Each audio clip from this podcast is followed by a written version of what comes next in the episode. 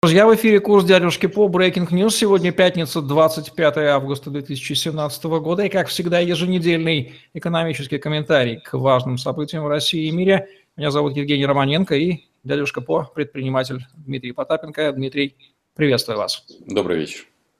Росстат подтверждает тезис, который вы неоднократно произносили в предыдущих выпусках о том, что население России убывает. Он даже знает, насколько. По итогам первого полугодия, по его данным, естественная убыль населения России выросла в 4 раза, составила около 120, 120 тысяч человек и впервые не компенсируется притоком мигрантов. Звучит тревожная мысль, что если такими темпами пойдет дело, то поскольку сокращается население трудоспособного возраста в первую очередь, через 15 лет его доля упадет до той ситуации, которая была как раз после Второй мировой войны или Великой Отечественной, когда большая часть населения была массово уничтожена. Получается, что мы движемся в том направлении, о котором вы говорили.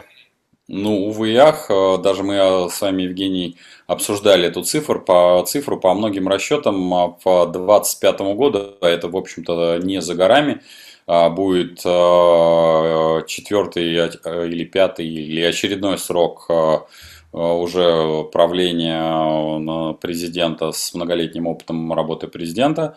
И то есть уже следующие, уже мы еще мы уже не, не эти выборы, а уже про следующие выборы говорим. Мы думаем, что там, я думаю, что там изменится очень сильно а, так называемая псевдополитическая система, поскольку не смысл существования по политических партий в том виде, в котором они есть, ну, будет очень скоро исчерпан.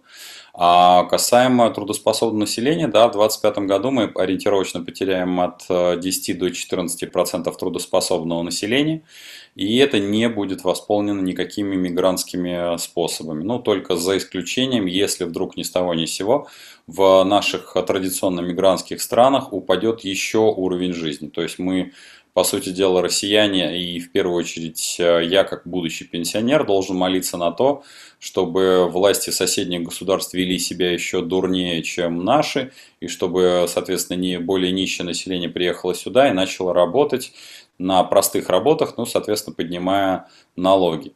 К сожалению, конечно, вот эта вот э, такая изуитская логика наших властей по отношению к трудоспособному населению и вообще к нашим согражданам, она, конечно, печалит, тревожит, э, и большая часть но опять-таки тревожит меня, опять-таки, я буду повторяться из, из программы в программу, что больше тревожит меня, конечно, это пассивность населения, которая наши сограждане, в общем, позволяют этой ситуации развиваться. Потому что, конечно, все, что касается рождаемости, для себя надо понимать, ключевым фактором является не какой-то мифологический материнский капитал, который э, выделяется, и, конечно, для а там небольшой части на населения он является поддержкой. Но вот сейчас идет очень забавная такая ситуация, что пенсионный фонд, если мне не изменяет память, пригласил а, в Аллу Пугачеву как многодетную мать за соответственно, материнским капиталом. И вот, ну, осталось понять, как Примадонна на это отреагирует. Я надеюсь, что ей хватит разума, но если и получить, то направить это на благотворительные цели или лучше не получать как класс, а, дабы, в общем, не, не создавать абсолютно ненужного прецедента. Но еще раз повторюсь, сама логика существования материнского капитала, именно логика, я подчеркну, а не, не деньги, которые выделяются, она сама по себе ущербна, потому что, еще раз повторюсь, а, материнский капитал никоим образом не стимулирует к рождению. Он компенсирует только нашим согражданам, нашим женщинам милым а, часть а, тех трат, которые у них появляются вместе с рождением с детьми. Напомню, что если мы посмотрим те пособия и те компенсации, которые в, по, начисляются нашим женщинам, а, я, конечно, давно уже не слежу, хотя являюсь а, отцом, в общем-то, уже великовозрастных детей, но я помню, что они достигали менее тысячи рублей. И это, в общем, не, это не просто подачка, а это прямой ущерб, я считаю, а, в первую очередь нашим гражданам. Объясню почему. Потому что для начисления этих там несчастных 900, там 800 рублей, где-то я там читал, просматривал материал и 300 рублей, работает целый аппарат. Напомню, что этот аппарат оплачиваете также вы. То есть есть бухгалтера, есть здания, которые оплачиваете вы, электричество, которое оплачиваете вы, соответственно, налоги на зарплату этих людей тоже оплачиваете вы. Поэтому для того, чтобы э, происходило э, минимальное воспроизводство, конечно, нужно создавать социально-экономические условия. Социально-экономические условия не создаются никакими указами президентов, какие бы они ни были якобы разные или одинаковые. Они создаются очень долгой, нудной, терпеливой работой по созданию главного базисного понимания, что в первую очередь человек является первоисточником производства всех богатств.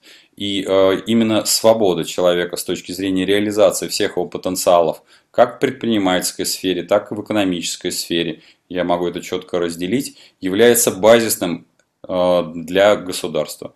Напомню свой тезис, который говорил и буду говорить. Сильная страна – это сильный гражданин. И никак иначе.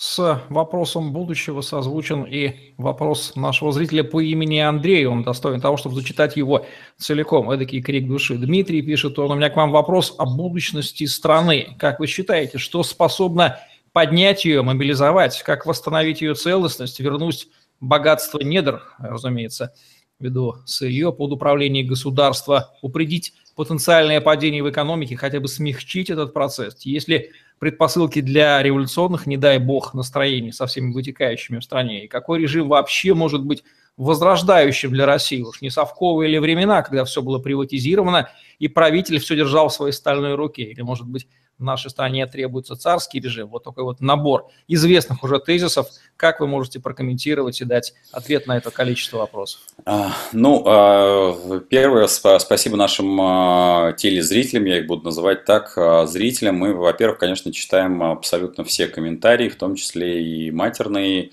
и, и все самые замечательные. Это поднимает, конечно, колоссальный рейтинг. Прекрасно, что нас посещают боты, потому что это накручивает просмотры.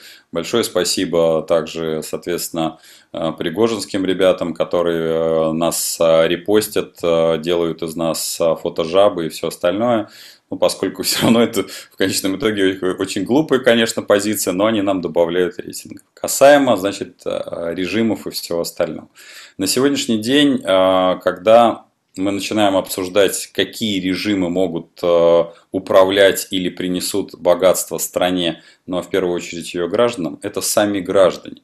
Потому что рассчитывать, что кто-то под названием государства вдруг ни с того ни с сего начнет заниматься вашими проблемами, задайте себе вопрос, зачем ему, этому человеку под названием государства заниматься именно вами?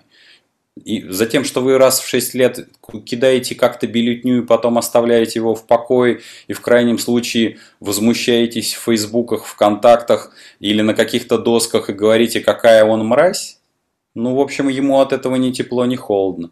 Через 6 лет вы точно так же, посмотрев а, за 3 дня до а, какой-нибудь очередной местной местечковой предвыборной программы, а, предвыборный, соответственно, предвыборный ролик, вы точно так же пойдете и скажете, ну, если, если, не, не, если не енот, то кто? И, соответственно, выберите опять того же енота, которого вы выбирали и ранее, но потому что страшно что-то менять. А самое главное, самый главный страх, который испытывают практически все наши сограждане, это слово ответственность. Ответственность за свои действия и за свои ошибки. Поэтому главным режимом, который спасет нашу страну, является А. Первое. Не бойтесь ответственности. Б. Не бойтесь ошибаться. Ошибаться это классно. Именно так растут дети. Именно так вырастают из человека хоть что-нибудь. И поэтому передача в некое э, кагальное виде владение, имущество, э, товаров, э, предприятий и всего остального наращивает только конкретного персонажа которому вы передали это кагальное владение. Нет никакого в природе государства. Есть опять-таки все равно менеджер, которого вы обязаны контролировать. Но когда у вас есть частное владение, да, а, предприятием ли, у вас есть конкуренция между этими частными собственниками.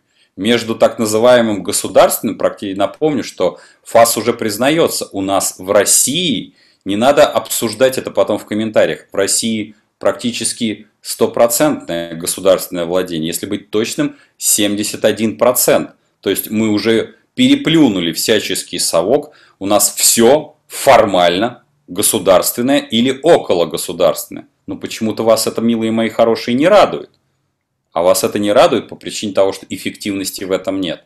И не может быть, потому что там нету главного, что есть среди частного э, владения, частного управления и частного исполнения услуг. Я подчеркну, эти все три разные вещи. Там нет жесточайшей конкуренции. Конкуренции за ваши кошельки, когда вы лично по сути дела, ковыряя пальцем в носе, выбираете, говорите, вот я буду с этим работать, а с этим я работать не буду. И вы становитесь вершиной выборной системы. Выборной не в смысле выборов как политического механизма, а выборной как механизма управления потребительскими потоками, потоками услуг. Поэтому э, фактически это перекликается с нашим первым э, сюжетом, когда я говорю, что сильное государство – это только сильный гражданин. Только в том случае, если вы будете наращивать мощь себя, своих семей, своих э, близких, своих э, родных с, с точки зрения даже не крови, а с точки зрения духа людей, которые, то есть э, духа экономического в первую очередь, Именно это приведет, в общем-то, к перелому и приведению страны в нормальное экономическое положение. А поверьте, что мы можем много говорить о разных э, параметрах, но повторюсь, это классика. Сначала экономический базис, потом только политическая надстройка. И никак иначе. С еще одним тезисом, который вы часто упоминаете, об отношении государства к бизнесу, а конкретнее зачем первому нужен. Второй перекликается вопрос нашего слушателя по имени Денис Шевченко. Пишет он, в данный момент, Дмитрий, насколько сильно государственный каток, употребляет вот такую метафору, движется по направлению контроля за предпринимательской деятельностью, и с какого порога по обороту денежных средств он, то бишь госкаток, считает, что сорняк, акцентируя на слове, то бишь деятельность предпринимателя а, в его системе координат, уже достаточно вырос, и надо подрезать стебли. Есть ли вариант дробления бизнеса на составляющие так, чтобы, так сказать, быть ниже радара? Ключевые мысли понятны. Какой комментарий вы можете дать нашему случаю? Ой, значит, начнем с конца. Значит, ниже радара не получится ни при каких обстоятельствах, потому что радара нет никакого. Значит, э, сейчас гасят абсолютно практически всех, вне зависимости, не обращая на а, оборот. Понятно, что а, есть а, ну, трудозатраты стандартного налогового инспектора. Напомню, сейчас налоговые инспекторы, в общем-то, выступают в роли таких а, официальных палачей. Мы уже неоднократно комментировали выпуск методичек по тому, как признавать налогоплательщика, скажем, я поставлю в кавычки это слово, правильным и неправильным, рекомендую ознакомиться. То есть там нету, то есть если ее внимательно прочитать, а там несколько листов, то вы осознаете, что даже если вы занимаетесь шаурмой а, у бабы Клавы где-нибудь на выселках, вы уже точно железобетонно попадаете под, это, э, под эту э, методичку, скажем так. Другое дело, что понятно, что заниматься вами там, ну, это достаточно дорогостоящее и нудное занятие. Поэтому, и касаемо, кстати, дробления. Значит, э, сейчас сплошь и рядом, ну, то есть дробление надо осуществлять грамотно. А, повторюсь о том, чем говорю часто на мастер-классах или э, фактически, когда а, вынужден внутри наших, наших советов директоров, где э, я являюсь приглашенным независимым членом советов директоров, объяснять это финансовым директорам и э, моим соучредителям, совладельцам компаний, где я, соответственно, осуществляю этот контроль. Значит, сейчас у всех служб достаточно развитый механизм контроля. Сейчас сводят в группу компаний по IP-адресам. Приведу примитивные примеры из нашей постоянной практической практики. Когда бухгалтер просто по ошибке, не пользуясь VPN или анонимайзером, или если анонимайзеры будут запрещены, не пользуются разными IP-адресами, что, в общем, не очень сложно сделать. А, достаточно просто, условно говоря, пользоваться интернет-кафе, а, где вы отправляете одну отчетность, а в другом интернет-кафе или там, например, в кафе реальном отправляете другую отчетность. Так вот, если а, пока еще возможно, пока анонимайзеры до конца не запрещены, значит, можно использовать анонимайзер со своего рабочего места и выбирать ту или иную локацию. Так вот, если социальные службы, такие как соцстрах, или там э, иные платежи, которые осуществляются, например, с фонда заработной платы, будут осуществлены с одного и того же адреса по якобы, как вам кажется, раздробленным компаниям, то, в общем, вас сведут в группу компаний только по IP-адресам. Такая же абсолютно ситуация, это первая история. Вторая история, когда вы пользуетесь а, э, зачастую по ошибке одним и тем же ящиком электронной почты. Причем сразу подчеркну, ну, если еще электронную почту, например, э, дробя компаний по директорам и по бухгалтерам вы обычно разносите, то вы палитесь на, казалось бы, на очень незначительные вещи, когда указывается ящик, почтовый ящик сисадмина. Поскольку ящик сисадмин в основном а, не знает ваших а, заморочек с точки зрения налогообложения, а вы не очень а, внимательны с точки зрения подачи документов, то вы указываете один и тот же ящик сисадмина, ну, какой-нибудь Вася Пупкин, собака gmail.com. И вас сводят, соответственно, вскрывают его впоследствии в рамках оперативно-розыскных мероприятий, вскрывают его почту и сводят э, в группу компаний. То есть в основном, как, э, как и все шпионы, все палятся на мелочах, на сигаретных окурках и на всякой остальной ерунде. Поэтому повторю, Значит, ниже радара у вас быть не получится, потому что в, под радар попадают практически все а все остальное, ну, это такая техника вопроса, просто рекомендую внимательно читать э, методологические документы, которые выпускает налоговая служба, а, Следственный комитет, а, безусловно, работать с этими сотрудниками а, по, по земле, как это говорят, потому что они, в общем, даже до среднего, так скажем, менеджмента сами видят неэффективность, глупость и зачастую пагубность этой системы. И в основном там даже могу сказать, что и генералы зачастую эту всю историю видят. Другое дело, что есть некий общий как бы псевдополитический тренд, когда нельзя сказать, что а, признать, что не просто король голый, а признать, что система а, идет по разрушению страны. То есть разрушение предпринимателей и предпринимательского класса и экономически активных граждан – это и есть разрушение страны. Но произнести это вслух а, невозможно по причине того, что тебя тут же твои же коллеги обвинят, что вот ты встал на сторону проклятых коммерсов, а ты должен стоять на стороне некого государства. Но это опять-таки потому, что не обозначено государство это кто, государство это что. А, надеюсь, что вы будете внимательно изучать эти документы и не подпадете под этот каток. Удачи! Это был экономический комментарий и ответы на вопросы зрителя от Дмитрия Потапенко в программе «Курс дядюшки по Breaking News». Мы выходим еженедельно по выходным на каналах Дмитрия Потапенко и Тетрасел. Ставьте лайк, задавайте вопросы в комментариях, подписывайтесь, чтобы смотреть новые еженедельные выпуске. Удачи вам, до новых встреч.